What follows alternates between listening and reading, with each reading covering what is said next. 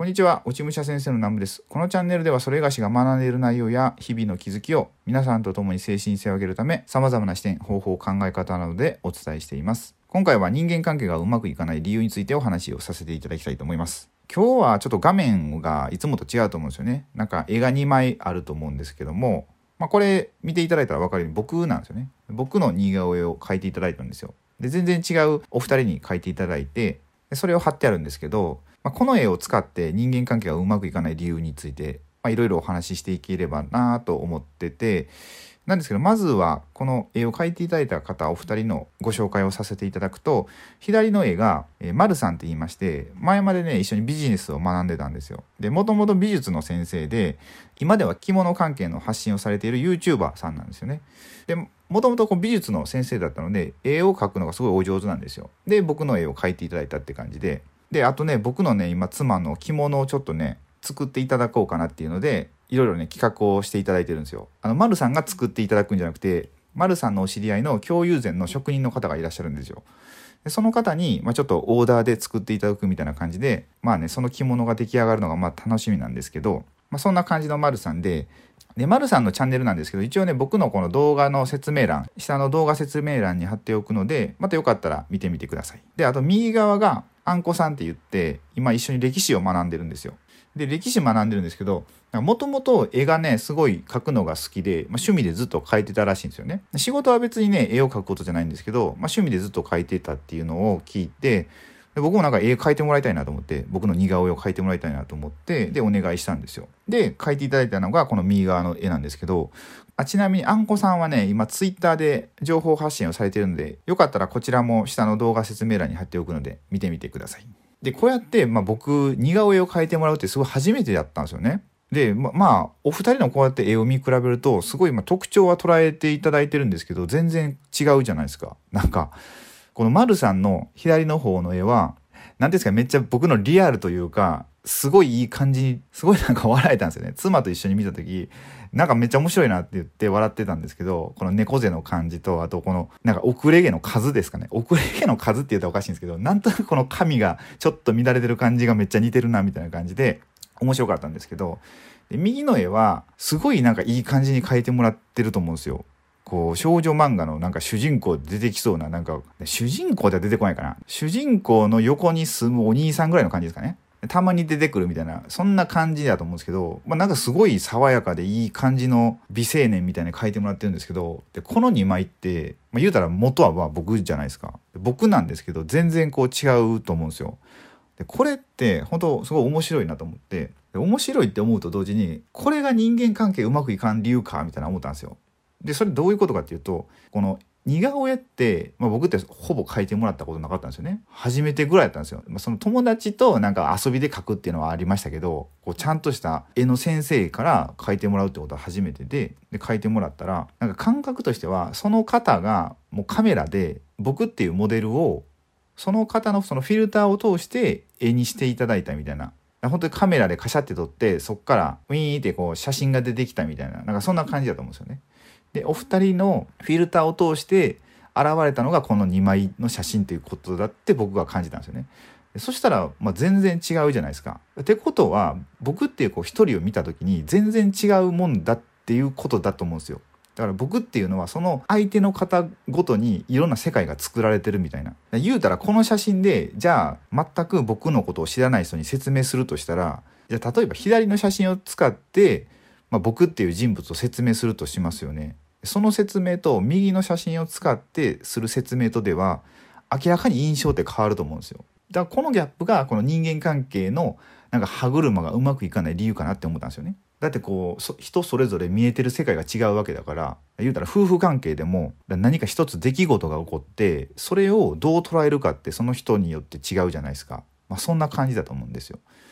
自分が当たり前だと思ってることは相手は当たり前じゃないみたいなそういうちょっとした歪みからなんか大きい問題になっていってなんか普段の不満として溜まっていっていつか爆発するみたいな、まあ、そういう流れだと思うんですよね。でこれって最近この歴史を学んでるんですけど歴史も全く一緒で何か歴史上のこう出来事を見るとするじゃないですかそれってその人の視点とか考え方によって全くその物事っていうのが変わるんですよね。例えば僕こう今歴史を学ぶ前とかってなんか戦争って日本って結構やらかしたって思ったんですよ。なんかもういろんなとこに攻めてってなんか植民地にしたみたいなイメージがあったんですよね。だからなんか韓国からめっちゃ賠償金とか要求されてるみたいな国思ってたんですけど、そうじゃなくて、ちゃんと歴史を勉強したら、その日本って何のために戦ってたかって言ったら、植民地になってた東南アジアとかを、まあ、その現地の人たちを解放するために戦ってたみたいな感じなんですよね。これっていうのはね、確かね、マッカーサーとかもう言ってたと思うんですよね。あの、日本の戦いは占領するんじゃなくて、そのアジアを守るための戦いだったんだっていうのはもう言ってたと思うんですよ。マッカーサーか誰か忘れたんですけど、まあアメリカの偉いさんですよ。そうだからそういう歴史を知らなかったら、日本の、日本って昔やらかした国っていうふうに思うじゃないですか。まあそういうふうにして見る視点によって全部変わっちゃうと思うんですよね。その恋人とか友達関係とか夫婦関係でも、まあ、全部一緒だと思うんですよ。そうだからね、なんか言われてるのが、ミクロコスモとマクロコスモっていうのが言われてるんですよね。ミクロコスモっていうのは人間ですよ。人間って人それぞれ自分の世界を持ってるから、まあ、小宇宙って言われるんですよね。ちっちゃい宇宙を持ってると。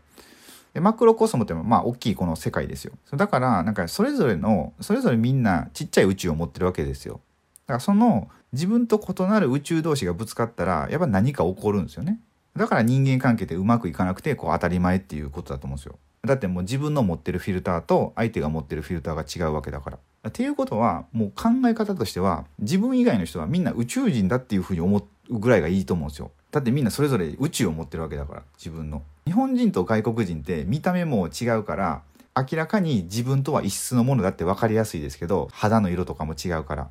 まあ、なんですけど日本人とかってもまあ、日本人とかって、まあ、同じようなこう体の特徴とかありますけど、まあ、それでも今までの生い立ちとか習慣とか生活環境とか、まあ、いろんなものでその人って出来上がってて、まあ、自分とはまあ明らかに違うもんだっていうふうに、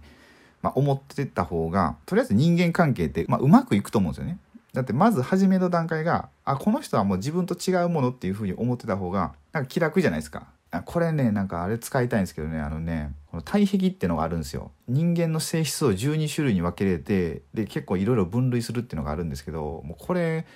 めっちゃ面白くてね説明したいんですけど、まあ、またどこかでちょっと動画か何か撮りたいなと思いますあでもね一応ねこれ僕ブログでなんかまとめてあるんで、まあ、そそこをちょっとね読んでもらってもいいかなと思いますまあ、簡単に言うと人間のこう体とか体の動かし方とか体の形とか顔の形とか見たら大体その人の性質って分かるっていうのを、まあ、パターン化したんですよ。占いとかじゃないんですけど、まあ、占いみたいなもんですね。まあ、そういうのがねあると、まあ、自分の性質っていうのもまず分かるし相手の性質っていうのが分かるんですよ。そうすると向こうがなんか自分が気に入らないことをしても納得できるんですよね。ああなんかそういう性質だからしょうがないよねみたいな。まあ、そういう感じで、まあ、人それぞれ宇宙を持ってるんだと。で自分の住んでる宇宙って自分一人しか住んでないですよね。そうだから人間関係はうまくいかなくて当たり前でで人とうまくいこうと思ったらその、まあ、ちょっと留学してるみたいな感じですよ。言うたら日本からアメリカに留学してでそこの文化を学ぶじゃないですか。僕も昔ロンドンに留学してたんですけどその時ってやっぱ向こうのなんか常識みたいなのを学ぶわけですよ。どういうふうに生活しているのかっていうのを。で、合に入れば合に従いで、向こうの生活スタイルに変えていくわけですよ。まあ、そんな感じで人間関係も一緒だと思うんですね。もう自分以外は全員宇宙人で、その人たちをうまく付き合うために、その人の習慣を、性質を理解して、まあ、一緒にやっていくみたいな。それぐらいで思ってた方が、なんか人間関係うまくいくかなと思うんですよね。はい。って感じですかね、今回は。まあ、なかなかね、似顔絵っていうのが面白かったんで、これずっとね、なんか題材にして動画撮りたいなと思ってたんで、まあ、今回ね、こういうテーマで撮らせていただいて、まあ、良かったかなと思います。って感じで今回の動画はこれで終わりたいと思います。まあ、今回は人間関係についてお話しさせていただいたんですけども、まあ、いつもね、もういろんなね、ジャンルの話をさせていただいてるんで、まあ、僕のチャンネルちょっと覗いていただいて、興味を持っていただけましたら、よろしかったらチャンネル登録をお願いいたします。